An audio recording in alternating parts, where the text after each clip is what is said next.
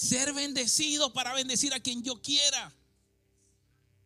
Cuando me inviten a unas vacaciones no tiene que empezar a contar que cuánto tengo, que no me... Que no. Para el otro viaje, hermano, yo quisiera ir a los pocos, no, pero tengo 20 años en Filadelfia y no conozco la montaña. Aleluya. Alaba y disimula. Que vamos a Nueva York, pero es que no, pero es que tú sabes que el Times Square, que el estacionamiento, que es muy caro. No estamos llamados a la limitación. Va a haber momentos, sí, claro. Nadie dijo que iba a ser perfecto. Nadie dijo que no íbamos a tener aflicción. De hecho, en este mundo tendrás tropiezo, en este mundo tendrás aflicción. Pero despreocúpate que yo vencí al mundo. Despreocúpate que yo vencí al sistema. Despreocúpate que yo vencí la pobreza. Despreocúpate que yo vencí la limitación. Yo vine aquí para morir por ti, para que seas prosperado en todo lo que hagas, que tengas salud, así como prospera tu alma. No a vivir en escasez, no a vivir en limitación. A eso tú no estás llamado. Entonces se perdió la muerte en la cruz. Si eso es así, se perdimos el trabajo. Si tú consideras que tú naciste para vivir en una falsa humildad o pegado, como decimos en Venezuela, se perdió la cruz. Pero como yo sé que esa sangre todavía palpita, todavía esa sangre está viva dentro de ti, también sé que tú estás llamado a vivir en sobreabundancia. No simplemente llegando al ras así con los viles. Cada mes, wow, pagué los biles, estoy vivo. Vamos para el otro mes, cuando vienes a Bella 15, ay, que vamos para que pague el carro, que pague el seguro. Basta, pueblo, basta, basta de vivir así.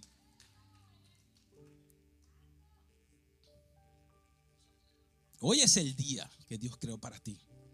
Esto está fuerte. Este mensaje tienen que verlo dos y tres y cuatro veces y tragarse todos estos conocimientos. Y todos los días en tu oración de la mañana, cuando estés meditando, cuando estés orando, yo merezco vivir en abundancia. Yo merezco ser próspera. Yo no, no, nací para la maldición.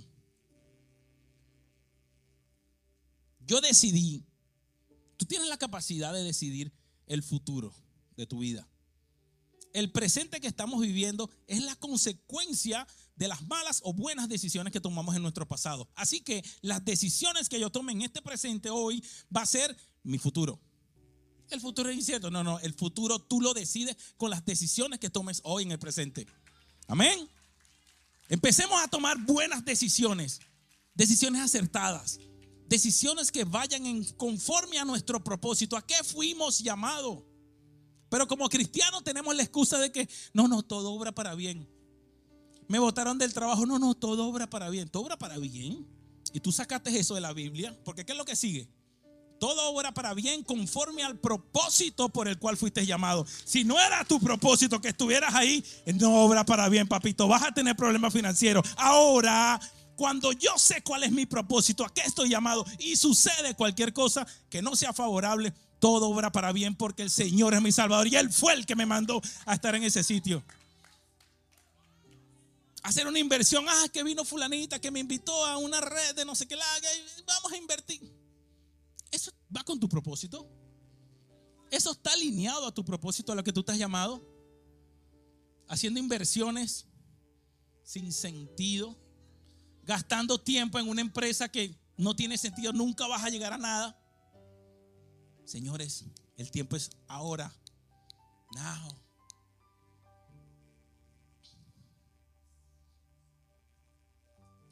Oh. Tenemos que quebrar una estructura religiosa. El Espíritu me muestra estructuras religiosas basadas en principios que otras personas crearon para ti y en ocasiones tú mismo creaste que no estás llamado a este tiempo, que porque no tienes papeles no puedes. ¿Qué? Cuando yo estaba aquí sin papeles, ¿quiere que le eche un cuento? Cuando yo estaba aquí sin papeles, porque no fue fácil tampoco tener los papeles, yo anhelaba que me llegara el permiso de trabajo. No, venezolano, meto así. Y me negaban oportunidades de trabajo donde yo podía progresar. No, sin papeles, olvida de eso. No puedes, no puedes, no puedes. Siempre con temor de Dios, nunca intenté un Mickey Mouse ni nada de eso. Esto no, se está, esto no te envío, ¿no? Nunca lo intenté. Por seguridad. Me negaba, yo anhelaba. Lo más que yo anhelaba es cuando me llegara el permiso de trabajo para poder laborar y poder tener comida para mi familia. Santo Dios, que antes que me llegara el permiso de trabajo, ya Dios se me reveló lo que yo tenía que hacer. ¡Pum! Vas a ayudar a todas las personas a resolver sus problemas migratorios aquí en los Estados Unidos. Si no he podido resolver el mío, anda. Amén. Cuento corto. Nunca he utilizado mi permiso de trabajo. Nunca lo llegué a utilizar. Ya cuando me llegó, ya yo era un empresario exitoso. ¿Te das cuenta que no depende de lo que te falta, sino depende de cuando sabes quién tú eres? Cuando sabes a qué estás llamado, no importa que no tengas papeles, ya los papeles van a llegar también. No importa que no te pongas tú más bloqueos.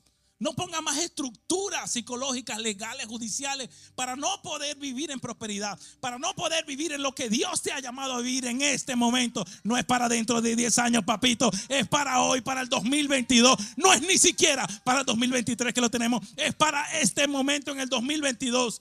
Vamos a limpiar nuestra mente. Vamos a limpiar nuestra mente de todas esas estructuras que no nos permiten avanzar. Fuimos llamados a cosas grandes, hermanos. Que si mi esposo se va, ¿cómo hago? Ah, te echo un cuento. Sí, mis hijos, ah, que el gobierno, ¿qué? Empezamos a buscar excusas, motivos, con o sin razones. Porque nadie puede decir que, que sin papeles es fácil, con o sin razones. Pero qué bueno que la fe va más allá de la razón. La fe, la certeza de lo que se espera y la convicción de lo que no se ve. No lo veo, no sé si va a llegar, pero tengo fe. No sé qué va a pasar con mi negocio en Venezuela, pero yo me voy con fe a los Estados Unidos y fregando pisos en Nueva York. Wow, yo lloraba y decía, Señor, ¿qué es esto? Señor, tú me trajiste a esto y no entendía lo que estaba pasando en mí, pero seguía avanzando con fe. Cuando me llamaban de Venezuela mi esposa, y papi, ¿cómo estás? Excelente, papi. Nueva York, wow, la ciudad que nunca duerme. Oh my God. Y yo fregando piso en Long Island, llorando por un lado. Pero con una fe poderosa, con una fe que yo sabía que en cualquier momento mi situación iba a cambiar. En cualquier momento yo iba a avanzar. Aleluya. ¿Tú sabes cuál es la diferencia entre tú y yo? ¿Sabes cuál es la diferencia entre tú y yo? Nada. Nada. Nada. Yo tengo lo mismo que tú. El Jesús que murió por ti es el mismo que murió por mí. Ahora que yo me preparé, me capacité, me entrené, tuve fe. Sí, son cosas que yo me preparé para mí. Pero tú tienes la misma capacidad de caminar en ese nivel de fe, de caminar en prosperidad. Simplemente tienes que tomar la decisión. Tomar la decisión. Si tú quieres resultados distintos, tienes que hacer cosas distintas. Sería una locura esperar resultados distintos haciendo lo mismo. Yes. Eso lo dijo Albert Einstein hace como 500 años, no sé ni cuánto tiempo. Y funciona al día de hoy. Wow, pero es que yo oro, yo oro, profeta Duay, y no se me da. Ora distinto. Porque Dios está ahí arriba. Ve qué código estás aplicando. No me pagan el pianito, porque si no me pongo a profetizar. Si me piden el pianito, me mantengo romántico. Hagamos cosas distintas. ¿Qué le alegra al Señor? Hablamos de lo que le agrada. Ahora vamos a ver qué es lo que le alegra al Señor. El gozo del Señor es la oración del justo. Nuestra oración. Nuestra comunicación. ¿Cómo nos estamos comunicando con nuestro Señor? No existe oración perfecta, no existe oración adecuada. Pero eso existe la oración eficaz. La eficacia significa hacer lo oportuno en el tiempo oportuno. ¿Qué necesitas en este momento? Está bien que ores por los vecinos, por la paz, por los temblores, por Miami, por las tormentas. Está bien, genial. Pero ¿qué necesitas tú en este momento? Si yo fuera ustedes, después de escuchar esta prédica, oraría primero porque Dios limpie mi mente de toda estructura mental que no esté acorde con su propósito. Esa sería parte de mi oración. Segundo, Señor, revélame tu propósito para mi vida. Sería otro aspecto que yo pondré en mi oración. Señor, hazme entender que yo merezco todo lo tuyo. Eso sería la oración eficaz. Una oración oportuna y directa. La diferencia entre orar y meditar es fácil. El Señor meditó. No crean que meditación es el tipo del yoga, nada de eso. Eso es parte de muchos tipos de meditaciones. Pero la meditación que el Señor nos enseña en la Biblia es repetir constantemente una frase. Repetir constantemente una bendición, una promesa. Cualquiera de estas. Orar es comunicarte, llorar y alabar y arrodillarte y subir, bajar o sencillamente en tu casa o en lengua. Hay muchos códigos que lo, están aquí en la Biblia. Bueno, tengo una Biblia, pero adentro de una Biblia. Cambiemos nuestro nivel de oración. Modifiquemos las estructuras. No le estoy diciendo que ustedes oran mal, no. Sino que la oración que tú estás haciendo no está dando resultados, haz otra oración. Punto. ¿Sí o no? Después la compañía con la que tú tienes, acostumbrada y eso. Tenemos que romper estructuras mentales estructuras espirituales para poder avanzar a los nuevos niveles. Son estructuras de pensamiento, son sistemas que ya están creados. Y lo más difícil es que como lo venimos repitiendo constantemente, constantemente, ya son parte de nosotros. Y que ven un gordito de Miami a decirme tres cosas. Ah, qué lindo, sí, mira. Sí. Pero no, no. Mi papá me enseñó esto, mi abuelo me enseñó esto. Dime que alcanzaron tu papá y tus abuelos con esa conducta religiosa. Yo te puedo decir lo que yo he alcanzado. Yo te puedo decir que las personas como yo lo que han alcanzado y lo que van a alcanzar mi generación. Yo decidí que después de mí más nadie se divorcia en mi familia. Más nadie, más nadie vive en pobreza. Yo me voy a encargar de que mi legado sea tan próspero y con estructuras mentales adecuadas que nadie más se divorciará. Ni mis hijos, ni los hijos de mis hijos, ni los hijos de los hijos de mis hijos. No más divorcio en mi casa. Yo lo decidí. Es fácil, no es fácil. Pero es que tú te arriesgas mucho, a no te da miedo. Sí, pero más miedo le tengo volver al barrio, ser pobre. Por eso es que lucho en contra de la miseria, lucho en contra de la escasez. Fácil no es, si fácil no me gusta.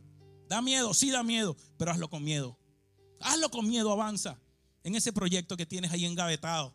Que sí, que mañana, que no. Avanza. So, ¿lo recibiste?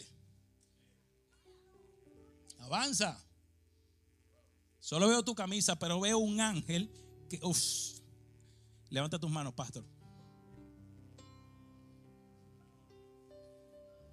Llegó tu momento de avance. Cristo, veo carros, veo carros como transportando algo. Que machera, bacanda, bachera, ve. Tiempo de cosecha, Pastor Carlos. Tiempo de cosecha y aceleramiento. Veo como, como algo de transporte, veo como muchos carros moviéndose para un lado y para otro. Cristo Santo. Transportando trigo. Wow. Veo carros transportando trigo, transportando alimento, transportando bendición. El trigo representa todo eso. Siendo de transporte para la bendición. Llegó el tiempo de la cosecha. Tienen grandes líderes, familia. Ustedes tienen grandes líderes aquí en Philly. Pastor Pedro, Pastor Ángel, Pastor Carlos. Grandes líderes. Ya sabemos lo que le alegra al Señor. La oración. Ahora, ¿qué le da celos? Uy. ¿Qué le da celos? Yo sé que le da celos a mi esposa. Y sé que le da celos a, a mis amigos cercanos. Sé cuando se sienten así como mi mamá, mi papá. Y eso estamos hablando, ¿no? Tener esa intimidad con el Espíritu, tener esa intimidad con el Señor, saber que le agrada, que le da celo, que lo alegra. Vamos a ver qué le da celo al Señor. Santiago 4:5. ¿O pensáis que la Escritura dice en vano, el Espíritu que ha hecho morar en nosotros nos anhela constantemente, celosamente?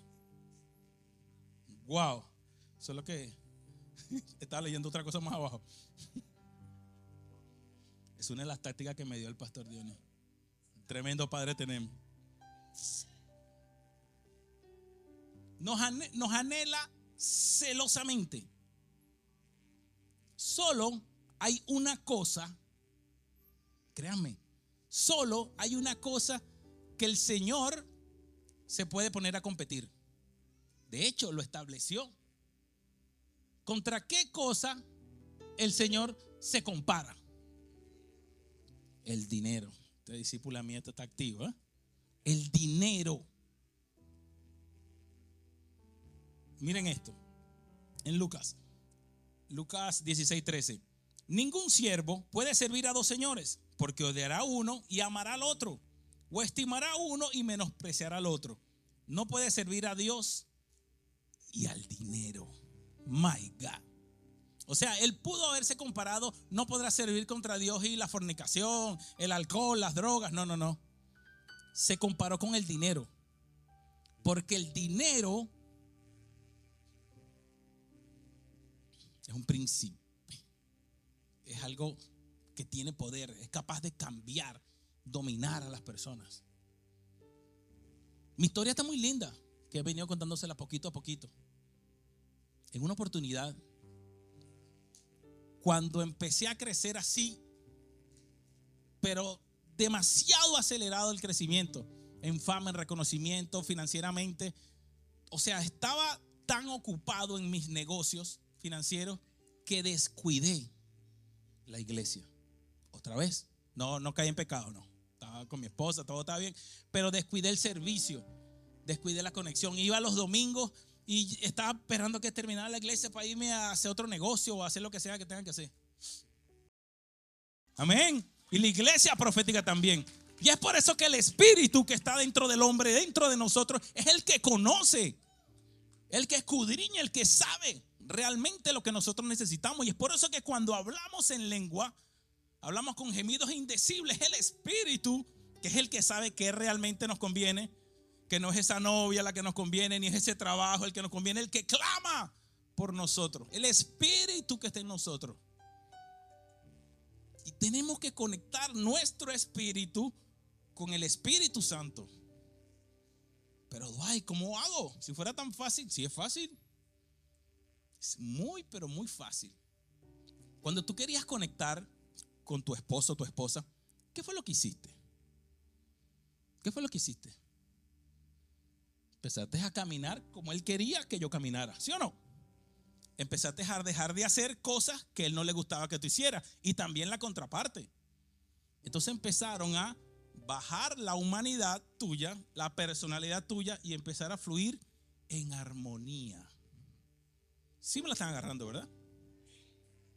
Dejar de ser tú, dejar de creer que te las sabes todas, que al final no te sabes ninguna, sabes tanto que no sabes nada, y empezar a caminar conforme al Espíritu. ¡Wow! Difícil. Bueno, depende cuánta humanidad tengas y cuánta carnalidad tengas. Pero da fruto, sí da fruto. ¿Es positivo? Sí es positivo. ¿Puedes tener una vida próspera y en abundancia? Absolutamente. Te lo puedo asegurar. Te lo puedo asegurar. Y el 12. Y nosotros no hemos recibido el espíritu del mundo, sino el espíritu de Dios que proviene de Dios. My God. Para que sepamos lo que Dios nos ha concedido. O sea, no es cualquier espíritu, es el espíritu de Dios que se va a conectar con su espíritu. O sea, van a poder vivir en armonía. Y es por eso que cuando personas comienzan en los caminos, les cuesta. Los primeros días les cuesta. Porque tienen que empezar a romper estructuras que ellos pensaban que era normal. Me recuerdo cuando tuve que, cuando yo decidí reconciliarme con Dios, yo tuve que tomar una decisión muy fuerte. Porque yo nací en el Evangelio, pero después un momento que me aparté en la universidad, en el liceo, un desastre. Yo no estaba en la carne, yo estaba en el hueso. Yo pasé la carne, pues para allá. Pero yo sabía lo que Dios me tenía preparado. Siempre lo supe. My yo era el líder no sé si se puede llamar el líder, bueno, sí, líder del grupo. Y yo era el que decidía a dónde hacíamos las fiestas, con qué mujeres salíamos, a qué playa íbamos, o dónde era la casa de quién, fulanito y tal. Ok, cuento corto, el Señor me llama de nuevo. Dios mío, ¿y ahora qué hago? ¿Cómo le digo yo a esta parranda delincuente, amigos míos, porque ah, hasta yo, hacían lo que yo decía que, que era soy evangélico? y que ahora ya no pueden estar con sus mujeres. Cuando le hablé de la fornicación, me dice que, ¿forniqué? Ni siquiera conocían la palabra fornicación. Que yo no puedo estar con mi novio. ¿Tú eres loco? Bueno, tú sabes que Dios. No, muchachos, eso fue difícil. Fue muy, pero muy difícil porque estábamos rompiendo las estructuras. El espíritu que moraba en ellos no era el Espíritu Santo ni el Espíritu de Dios. Era un espíritu carnal porque así se vivía en los barrios, así se vivía. Es lo normal, no sé, la cultura venezolana es muy machista, no sé si en los países de ustedes, pero a nosotros nos crearon como que mientras más mujeres tengas, más guapo eres y déjala una y agarra. Y fue algo así, y más en los barrios. Decir que no puedes tener relaciones sexuales prematrimoniales, ahí le estaba, lo estaba matando no podía o no entendía, era un joven, tendría 19, 20 años, no, sabía la estrategia de cómo conectar el espíritu de ellos con el Espíritu Santo y me costó, me costó mucho. Al final sí lo logramos. Todos mis amigos se convirtieron. Algunos siguieron, otros están, pero todos mis amigos se convirtieron. Porque el liderazgo no me lo dio el mundo. Lo que hice fue cambiar de jefe. Ya tú no, ya no trabajo para ti. Con la misma fuerza que consolidaba gente para la discoteca, con esa misma fuerza empecé a ganar jóvenes, a ganar jóvenes, a ganar jóvenes, a crear estructura. Porque ya entendía cómo conectar mi espíritu con el Espíritu Santo. Y ya, ya era revelado a qué yo tenía que hacer, cómo lo tenía que hacer, a dónde tenía que ir. El espíritu se conecta con el espíritu conoce lo profundo de Dios. Los que me conocen saben que me encantan las carnes, hacer parrilla, siempre. Pero solo los que me conocen de verdad, ya se me está acabando la gasolina.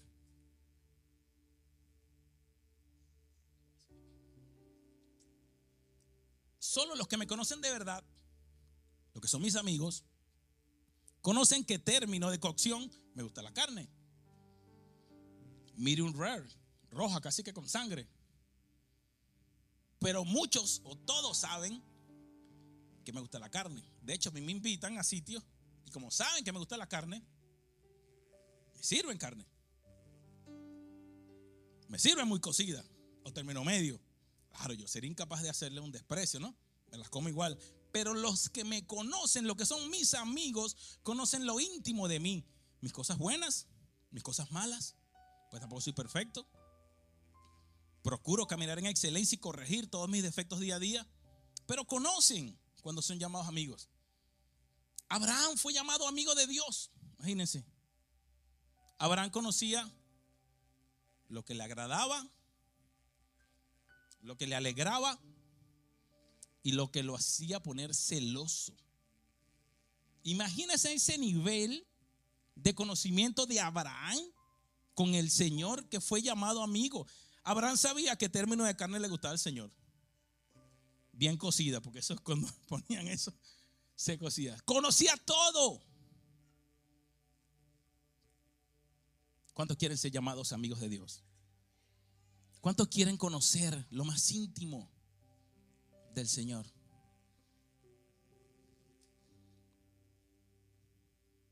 Lo que le agrada. Vamos a ver primero lo que le agrada. Esta gente está on fire, papi. Me llamaron para Miami un rato. Mira lo que dice Hebreo 11, 11.6. Pero sin fe es imposible agradar a Dios, porque es necesario que el que se le acerca a Dios crea que le hay o crea que existe y que es galardonador de los que le buscan. Sin fe es imposible agradar a Dios. ¿Queremos agradarle a Él? ¿Qué nos pide? Fe. Fe. Sin fe es imposible, no sin café. Esa es otra prédica. Sin fe es imposible agradar a Dios. Ese es el camino. ¿Queremos agradarle? Tenemos que caminar en fe. De ninguna otra forma podremos alcanzar. Verso 8. Por la fe, Abraham, siendo llamado, obedeció para salir al lugar que había de recibir como herencia. Salió sin saber a dónde iba. My God. ¿Qué nivel de fe? ¿Qué nivel de fe?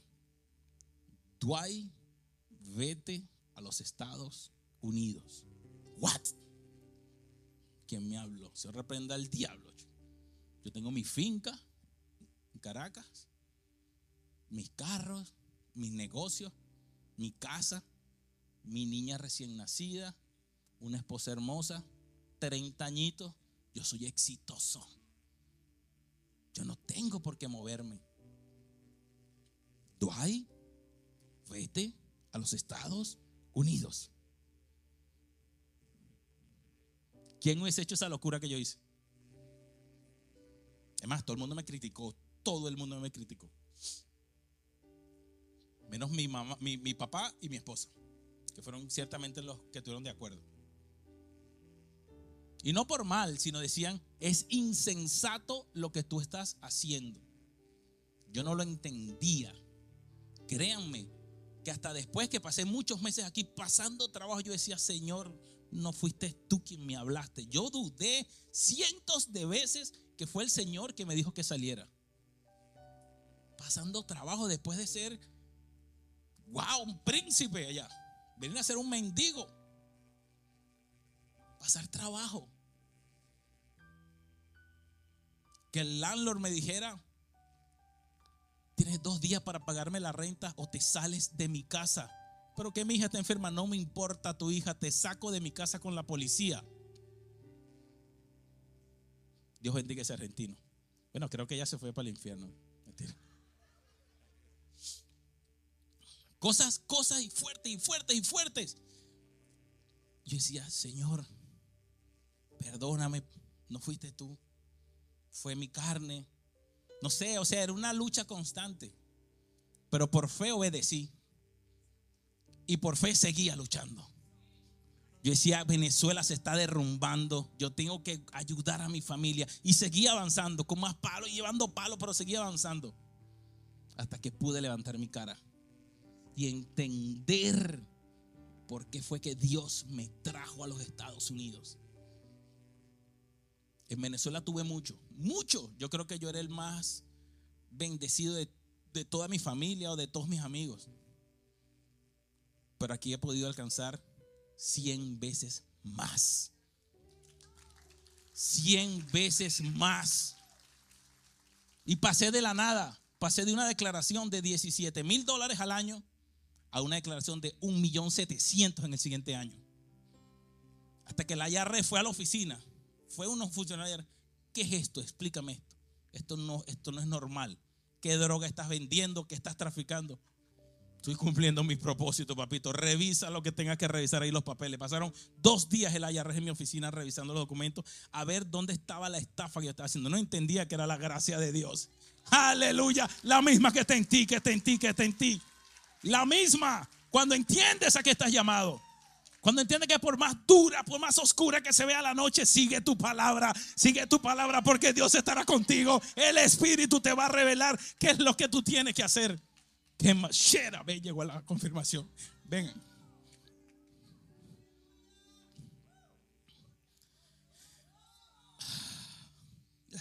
La estaba esperando.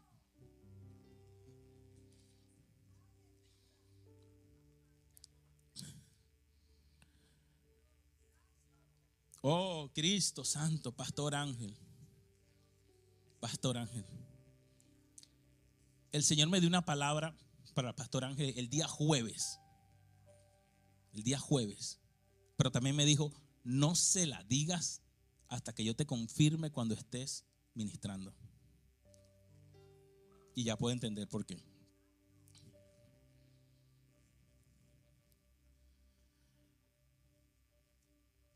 Pastor Ángel, el Espíritu dice,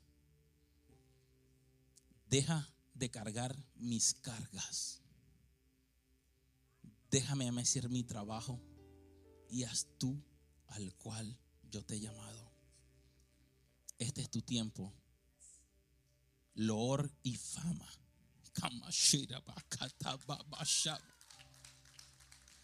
Te voy a llevar a un nivel de loor y fama. Serás conocido entre los conocidos, conocido entre los conocidos. Déjame a mí hacer mi trabajo y haz tú al que te he llamado a este tiempo. Que Loor y fama será tu nuevo estandarte.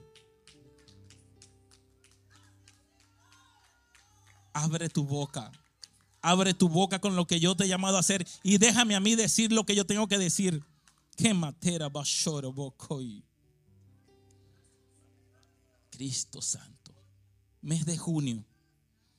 Mes de junio, Pastor Ángel. Vas a tener que tomar una decisión muy, pero muy fuerte que puede afectar tu vida ministerial, matrimonial, financiera, todo. Usa mi espíritu, te dice el Señor. No te guíes en tu propia opinión. Están grabando esto, ¿cierto? No te guíes en tu propia opinión. Usa mi espíritu. Porque a este tiempo te he llamado. Lord y fama. Conocido entre los conocidos. En el nombre poderoso de Jesús. Amén. Te amo, pastor. Acuérdate de mí hoy. Cuando estés en la televisión o a donde te vayan a llevar, te acuerdas de este negrito.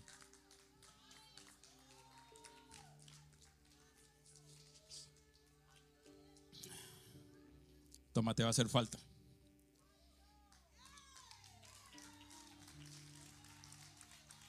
Wow.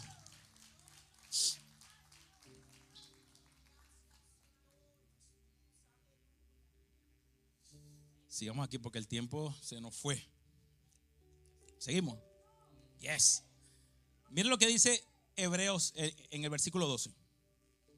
Esto es interesante. A fin que no se hagan perezosos, sino imitadores de aquellos que por la fe y la paciencia heredan la promesa. ¿Qué código hay ahí? No sea flojo.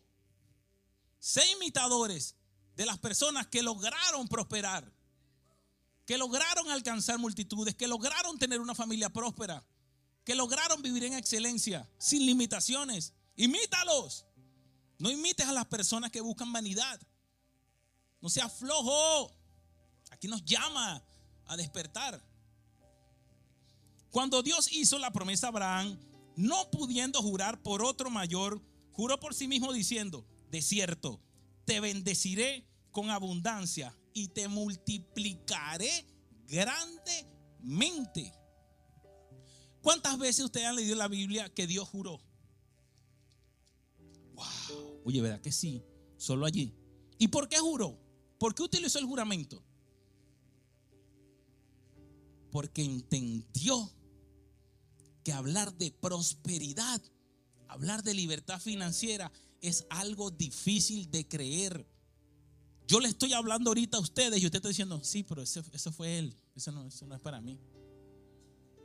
¿Serio? A tal punto que nuestro Dios tuvo que jurar por sí mismo para hacerte entender que la prosperidad es para ti, que tú puedes vivir en abundancia, tú puedes bendecir a tu familia, tú puedes tener todo lo que quieras. ¿Por qué más podría hacer? ¿Qué más pudo hacer el Señor? Que jurar por sí mismo para que tú entendieras de que tú estás llamado a este tiempo a vivir y alcanzar en prosperidad, a ser bendecido para poder bendecir a los demás. Me recuerdo un día estábamos en, en una tienda de pizza y yo tenía una pizza, sí, sí, sí, pizza, ¿saben cuál es el, el ese de pizza? Y yo estaba así pasando, agarrando las pizzas y me dicen de nuevo al oído, o le sirves al Dios dinero o le sirves al Dios de paz. Yo estaba así y yo pensaba que era uno de los muchachos. Cuando hago así, nadie, no tenía nadie. Empecé a temblar, se me cayó la pizza. Empecé yo, ¿qué es eso? Y empezó toda una máquina así, recordarme de todas las veces que dejé a un lado la presencia, la búsqueda, la oración, la intimidad con Dios, el servicio a las personas, el predicar, porque estaba metido en los negocios. yo millonario, estaba en Miami con fama, con los famosos para arriba y para abajo, todo eso. O le sirves al Dios dinero o le sirves al Dios de paz. Fuerte. Me tuve que meter varios días en oración y ayuno, en búsqueda, reestructurar todo mi sistema de tiempo y económico. Porque no te das cuenta. Muchos de ustedes van a prosperar, así como lo puedo hacer yo. Pues yo no hay nada que perder tiempo. Muchos de ustedes van a prosperar rápido. Pero cuando estén allí, ojalá no les hablen como me habló a mí. No van a querer escuchar la voz de Dios reprendiéndolo.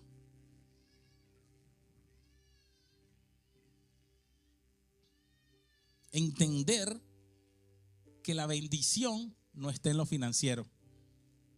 Entender que la bendición proviene del cielo, que la bendición proviene del Espíritu y que se manifiesta en lo financiero. La bendición no viene del banco, la bendición no viene del cheque, la bendición no viene de allí. Yo conozco gente tan pobre, tan pobre, que lo único que tienen es dinero. ¿Serio? La riqueza no tiene nada que ver con lo financiero. Pero es imposible servir a los demás. Es imposible venir gozoso un domingo. Es imposible dejar de trabajar si no tenemos la finanza necesaria. ¿Sí o no? Entonces sí lo necesitamos. Sí lo merecemos.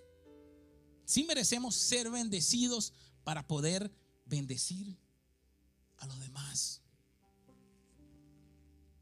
para cuando toquen los proyectos de la iglesia o las ayudas sociales o lo que se tenga que hacer, cuenten conmigo. No es fácil. No es fácil cuando tienes que dar unos diezmos de 20 mil dólares. Créanme, no quiere que los engañe, que yo soy súper espiritual. Cuando tienes que sacar un cheque, un diezmo de 20 mil dólares. Yo como decidí no luchar contra eso, mi contadora que es la misma contadora de la iglesia H2O, yo le digo, no me digas de cuánto es el cheque, haz el cheque y mándalo. No quiero saberlo. Que Dios me bendiga. Ahora las ofrendas, esas sí las manejo yo y con gozo hoy los diezmos y los pactos y las cosas y tal. Créanme. Prepárense porque muchos de ustedes van a dar diezmos mensuales de 10 mil y 15 mil dólares. Es como cuando nos toca pagar los impuestos. Dígame, la primera vez que tuve que pagar 170 mil dólares de impuestos, a mí me iba a dar algo. Yo decía, no, 170 mil se me están yendo. ¿Cuánto ganaste? Pero justamente fue en ese año donde me llamaron la atención. Y yo dije, ah, entonces me gané esto. ¿Y dónde está ese dinero? ¿Estás pilfarrado? ¿Estás alejado de la bendición? Llega por aquí, se fue por allá viajes, cosas, gastos, mal, inversiones, todo, llegó por un lado se fue por el otro. Tenía que pagar 170 mil dólares que no los tenía, porque ni siquiera tenía ni lo que me había ganado, ni lo que había producido, nada. Todo eso lo había despilfarrado en una cosa u otra. En serio. Lo bueno es que todo lo que se dice puede ser comprobado con los impuestos. Fuerte. Pero qué bueno que hay un varón que vino desde Miami a enseñarles doctrina bíblica basadas en experiencias de esta temporada. Jesucristo también tuvo que pagar impuestos con la moneda y eso, pero yo no tengo un, un pescado para meterle en la boca y sacar los impuestos. ¿Sabe? Pero si tengo un testimonio para contarles a ustedes. Cuando ustedes estén en ese momento, David, cuando te toque pagar esa cantidad de miles de dólares en tu negocio o en la nueva sucursal,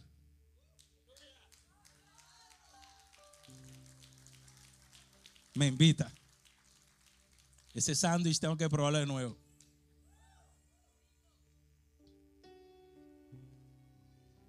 De eso se trata. De eso se trata. Mira lo que dice Lucas en esto. Lucas 16, 10. El que es fiel en lo muy poco, también es más. También en lo más es fiel. Y el que en lo muy poco es injusto, también en lo más es injusto. Wow, ¿no? Si eres infiel en lo poco, cuando tengas, vas a hacer lo mismo. Si en las riquezas injustas no fuiste fieles, ¿quién os confiará lo verdadero? Si en lo ajeno no fuiste fieles, ¿quién os dará lo que es vuestro? No sé cuál es tu situación económica actualmente, pero si eres fiel en lo que tienes, en lo poco o en lo justo que tienes ahora, el Señor dice, mm, en ti puedo confiar. En ti puedo confiar. ¿Tienes discípulas? Supongo que si estás trabajando como un discipulado de mujeres.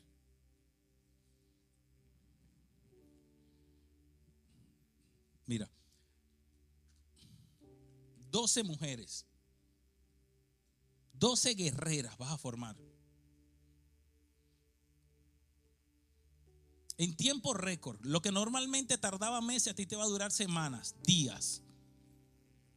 Vas a tener una capacidad para elegir en quién sí, en quién no y en quién nunca perder tu tiempo. Esa va a ser un motivo para expansión de tu ministerio. Te he formado en muchas cosas, ahora, uff, ahora te voy a formar en liderazgo efectivo.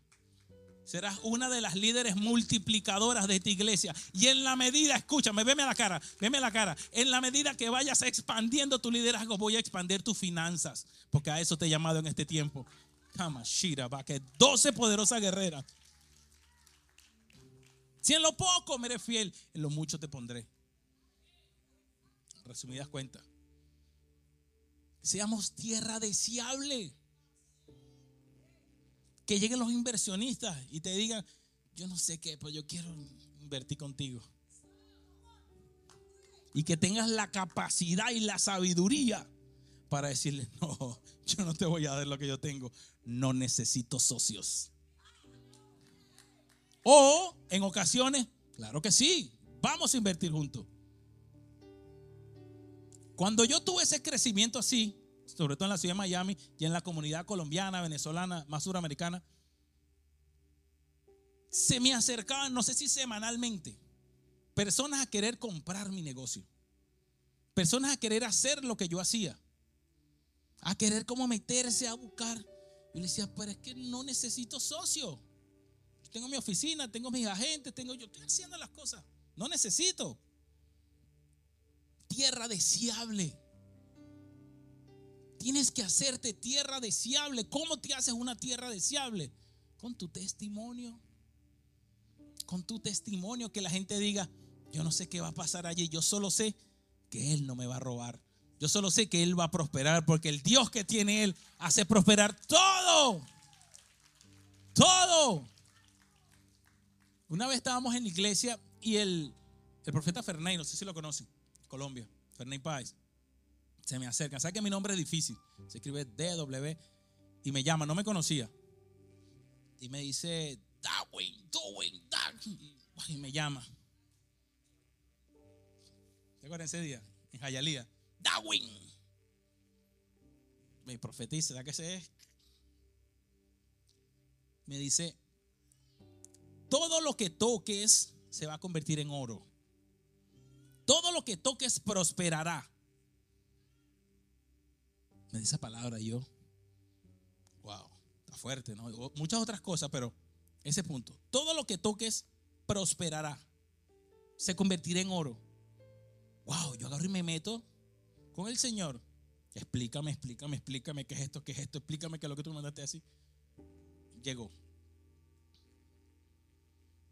Todo aquella organización, toda aquella empresa, toda aquella persona que permita que yo ponga mi mano y que siga mis instrucciones de parte de Dios, va a prosperar y va a se convertir en oro.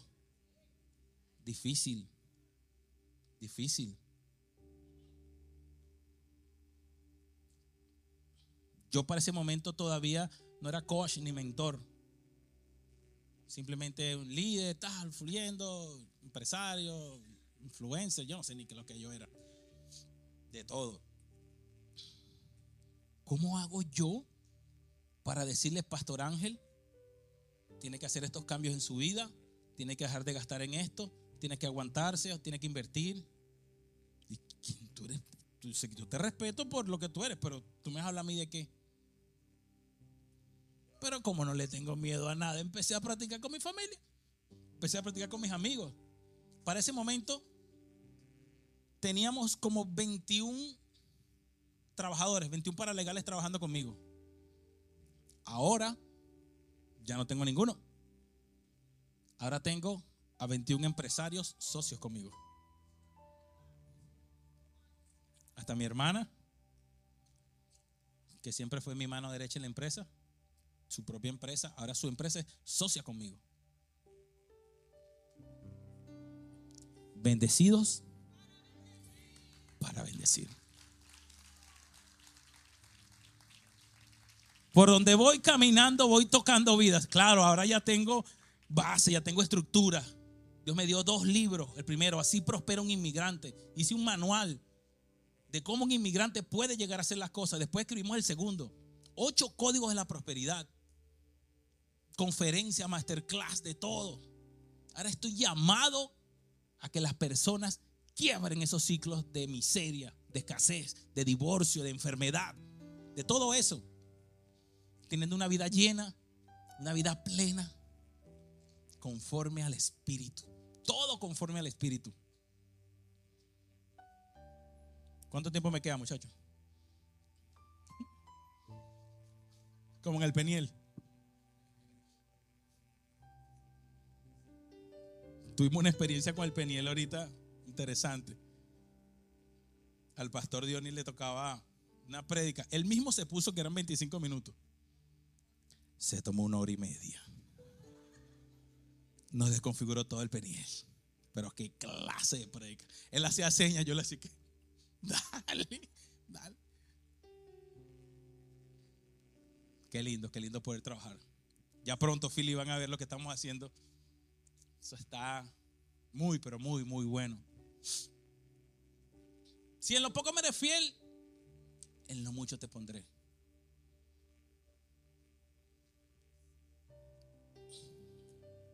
¿Cuántos aquí tienen sueños? Sueñas en grande, ¿verdad? ¿Cuál es la diferencia entre sueños y metas?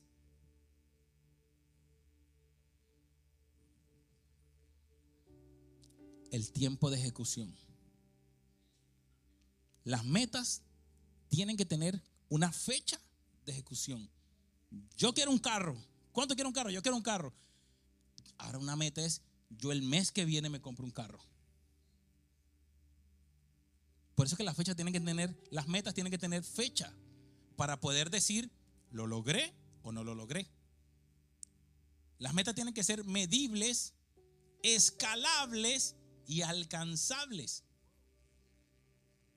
También nosotros los cristianos le metemos un poquito de fe, porque nosotros siempre queremos ir un poquito más. Soñar es bueno, no dejemos de soñar, pero empecemos a ponerle fecha a esos sueños. Que dejen de estar en la mente y bajen a lo físico. Yo siempre digo, cuando estemos ahí arriba, calles de oro, mares de cristal, está bien, pero yo las necesito aquí. Andaremos en caballos de no sé qué con alas. Yo necesito el Ferrari aquí. Allá arriba, vamos aquí, allá no va a haber pobreza. Yo sé que allá arriba va a haber parrilla medium rare. Unas arepitas con quesito colombiano. Ah, eso es lo que va a. Pero yo necesito establecer todo lo que Dios tiene para mí en este tiempo. Vamos a empezar a escribir nuestras metas, nuestros proyectos. Vamos a dejar de todas, las noches soñar. Ay, cuando nos mudemos. O viendo el Instagram de otro. Ay, mira cómo se fue para Disney. Mira cómo se fue. No, ponle fecha. En febrero voy a ir a Disney. Voy a empezar a ahorrar 100 dólares mensuales, 200, no sé cuánto. Voy a empezar a arreglar mi crédito porque este año me compro una casa. Voy a dejar de declarar mis taxes malos. El que tengo yo me oiga. Para poder calificar para una casa. Voy a empezar a hacerlo este mes. Yo no le estoy hablando de 2023. Estoy hablándole de este mes. Tus metas personales. Necesitamos escribirlas para poder decir, wow, escribí esto y no se me dio. Ahora, ¿por qué no se me dio? ¿Por qué no se me dio esa meta? ¿Qué hice mal o qué dejé de hacer?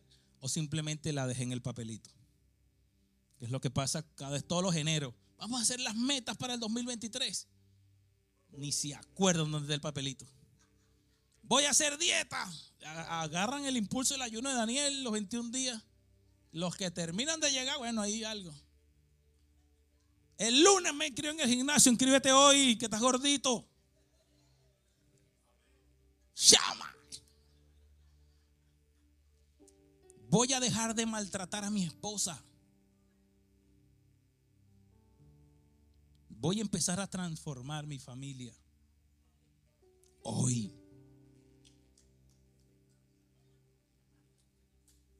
Nadie más puede hacerlo. Y deja de procrastinar tu éxito. Deja de procrastinar tu bendición. Ya eso está preparado para ti. Ya eso está preparado para ti. Actívalo. En el nombre del Señor. ¿Puede un ciego guiar a otro ciego? ¿Puede una persona sin recursos ayudar a otra persona sin recursos? Es imposible.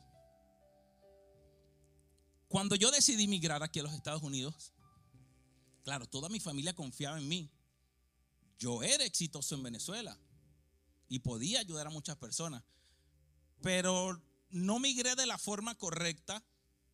O sea, pensaba que yo, ah, gerente comercial de Motorola y llego aquí. Cuando llegué aquí me quedé sin un peso, sin nada, sin nada. Y todavía mi familia en Venezuela, no estaba ni mi esposa conmigo pensaban que yo seguía siendo el Dwight, el de la finanza, el powerful. No, señor, yo estaba pelado. ¿Cómo yo voy a poder ayudar a mi familia si no podía ayudarme yo? Mi mamá me decía, hijo, pero cuando me vas? Yo me quiero ir para allá. No puedo. Estoy viviendo en un cuarto con mi esposa, mis dos hijas, después que ya me las pude medio traer, y dos amigos más. ¿Dónde yo voy a meter a mi mamá? Yo decidí que yo iba a prosperar de tal manera que iba a poder ayudar y traerme a toda mi familia. Me propuse, pasé de ser un sueño a una meta.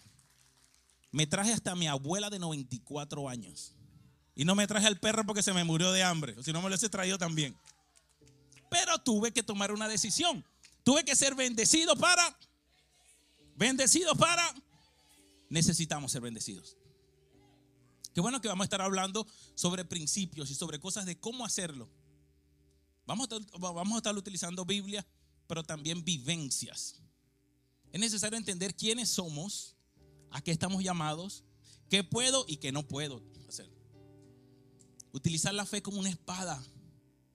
Utilizar nuestros recursos. Dios nos dio a nosotros y a cada uno de nosotros cosas distintas. Algunos más que otros. ¿Cuántos aquí conocen su propósito? ¿Para qué fueron llamados a este planeta? No se sientan mal, es normal. Es normal no conocer nuestro propósito. Es normal.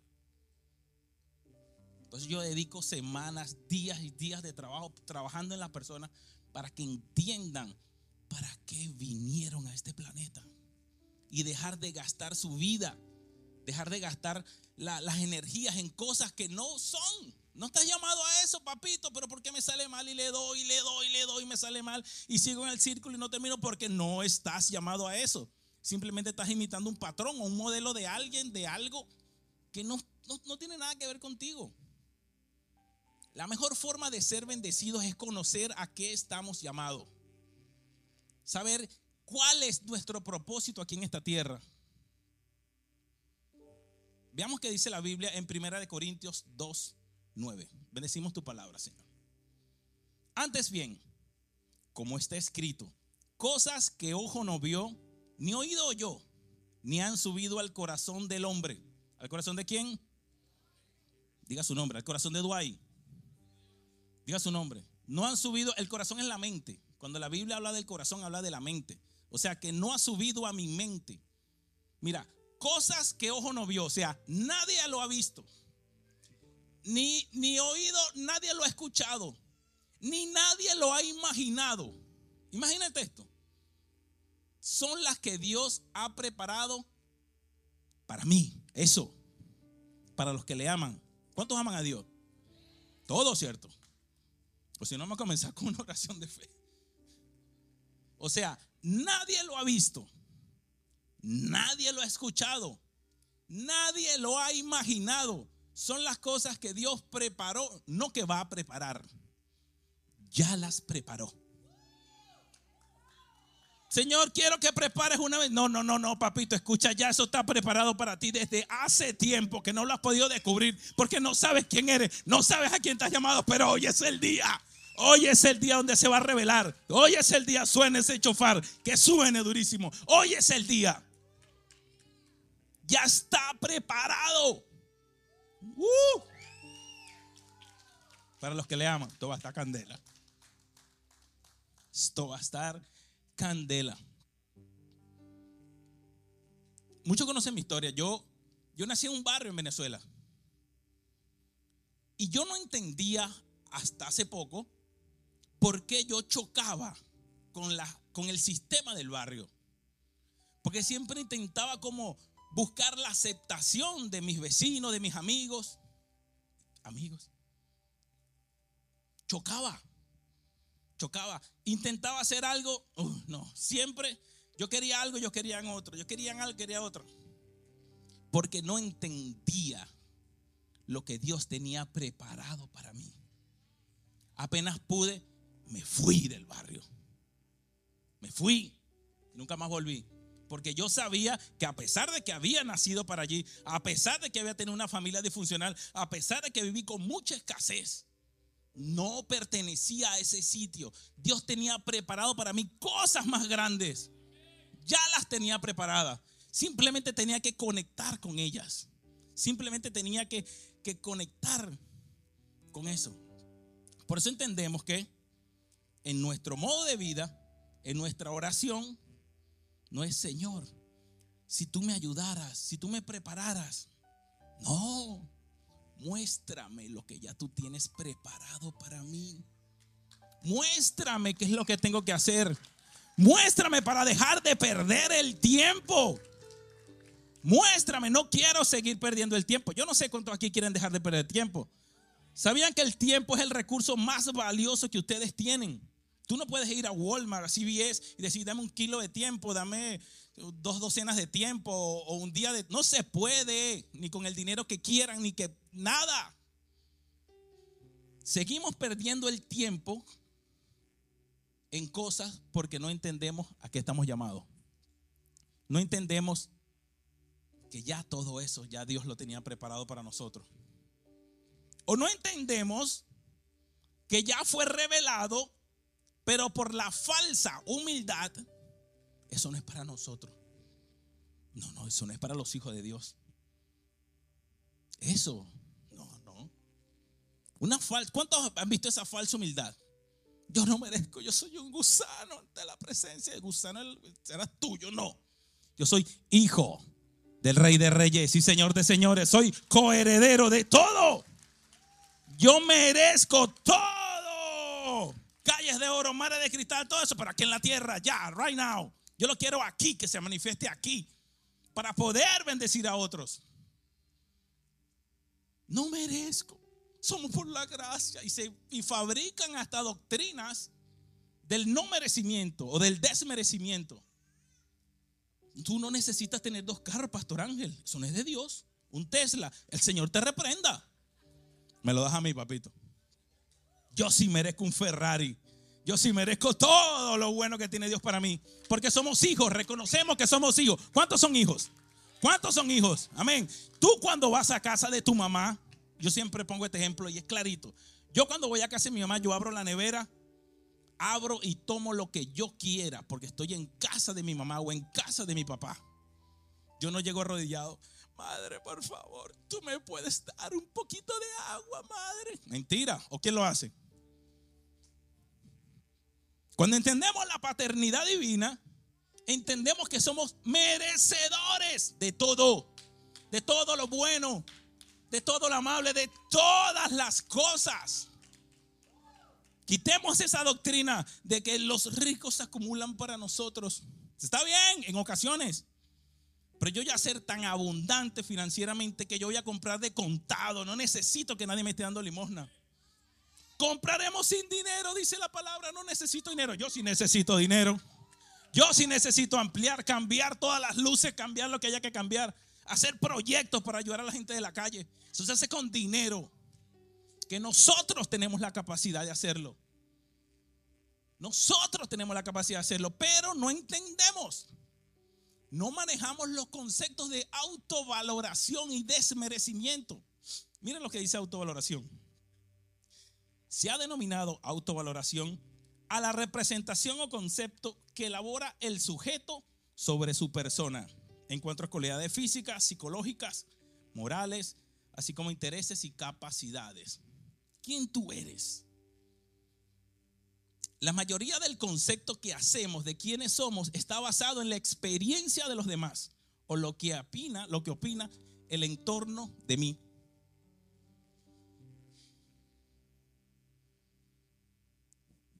¿Qué decían tus maestros de ti? No sirves. Eres bruto. Nunca vas a poder prosperar. Tu crédito no sirve, que no vayas para el banco, no pierdas tiempo. Eso es lo que dicen los demás de ti. Y eso es lo que tú eres. No, no. No me importa lo que haya dicho ese maestro. No me importa lo que me haya dicho ese líder. No me importa lo que ha dicho mi jefe. O no me importa cuántas mujeres me dijeron que yo no servía. No, yo sí puedo. Yo sí sirvo. Yo sí me lo merezco. Yo soy grande. Yo nací para prosperar. Yo nací para dejar un legado. Yo nací para estar en tarima predicando. Yo sé quién soy. Yo sé quién soy. Dios tiene cosas grandes para ti. ¿Cuál es tu nombre? Lucy. Lucy. Wow. Dije predicando y salió un rayo para allá. Te veo en tarimas predicando a mujeres en Dominicana. ¿Eres dominicana? Tienes que ir con Dominicana. Veo mujeres siendo conectadas a través de tu. Uf, Esto está fuerte. No temas en abrir la boca, porque yo la llenaré.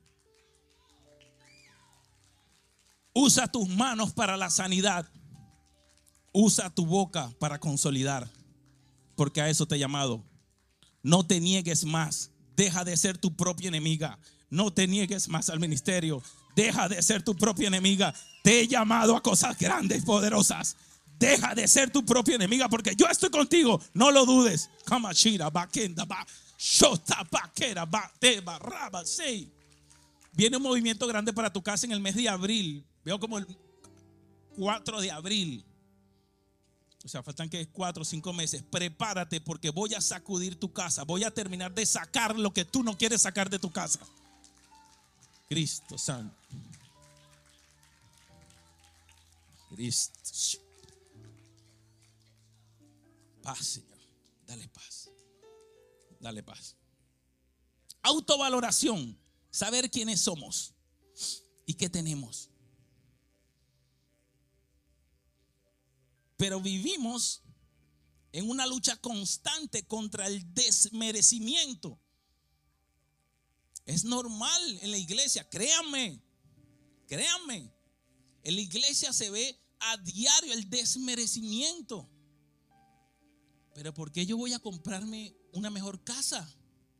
¿Por qué voy a comprarme una mejor ropa? Si yo con lo que tengo estoy bien. Dios me llamó a ser humilde, falsos humildes que eres tú. La humildad no se trata de cómo te comportes, de cómo tú vivas, sino de tu corazón. De lo que representa Jesús en ti, el amor de Dios en ti. Miren el concepto de desmerecimiento. Creer que no merecemos o no tenemos derechos a las cosas buenas de la vida. Mira esto. Pensar que esas cosas son para otras personas. Está bien tener un carro, pero no para mí, para, para otro. Mentira.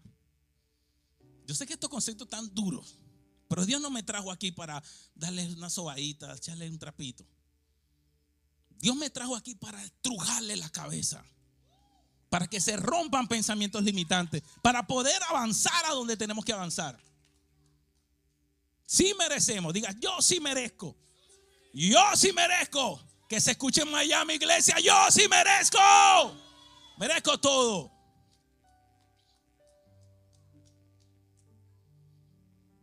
Pero todo esto tiene que ser revelado. ¿Quién lo revela? El Espíritu. Diga, el Espíritu. El Espíritu es el que se encarga de revelar esto. Yo nací para esto. Dios lo tiene preparado, pero no lo puedo ver. No puedo ver la bendición. Estoy aquí y está la bendición aquí y no puedo verla porque no me ha sido revelada. Porque el Espíritu no me lo ha revelado. No he podido conectarme de esa manera, tener esa intimidad con el Espíritu para que Él pueda revelar lo que Dios ya preparó para mí. ¿Cómo acceder a eso? Nos desgastamos. Pasamos toda la vida intentando hacer cosas y nos desgastamos. ¿Cuántos de aquí han tenido un trabajo que dicen, wow, otra vez, el lunes, ir a trabajar? Sean sinceros. ¿Quién ¿O quién tiene un trabajo que, uy, mañana es lunes, me toca trabajar? Qué desgracia. Horrible. ¿Hasta cuándo? Yes, despierta. Las bendiciones de Dios no añaden. My God, no tengo que predicar más. Si estás triste, no es una bendición de Dios. Oh, hay momentos de conflicto, pero momentos circunstanciales con fecha de vencimiento. Pero no es que entras el lunes ligando que llegue el viernes para no ver más a ese jefe. Y no ver más a no quiero saber nada de ellos. Ojalá llegue las vacaciones de una vez. Como diría el apóstol Sojo, quiere que los ayude, quiere que los engañe. Es la realidad, es la realidad. Pero qué bueno que tenemos el Espíritu Santo. Mira lo que dice el verso 10. Pero Dios no las reveló a nosotros por el Espíritu. Porque el Espíritu todo lo escudriña. Lo escudriña aún en lo profundo de Dios. O sea, ¿dónde está lo que Dios tiene preparado para nosotros? En lo profundo de Dios. Y es el Espíritu el que se mete allí. Padre, ¿qué es lo que tú tienes para el pastor Ángel? Dímelo para, para mostrárselo. ¿Qué es lo que tú preparaste para esta familia? Miren el 11.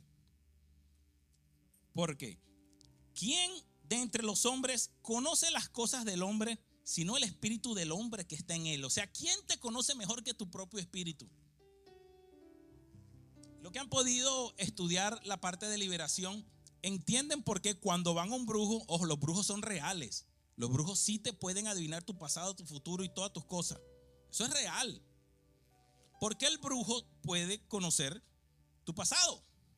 Porque el espíritu del brujo habla con tu espíritu que te conoce y le echa todo el cuento. Ay, sí, lo sabe. Toma mi billete, toma.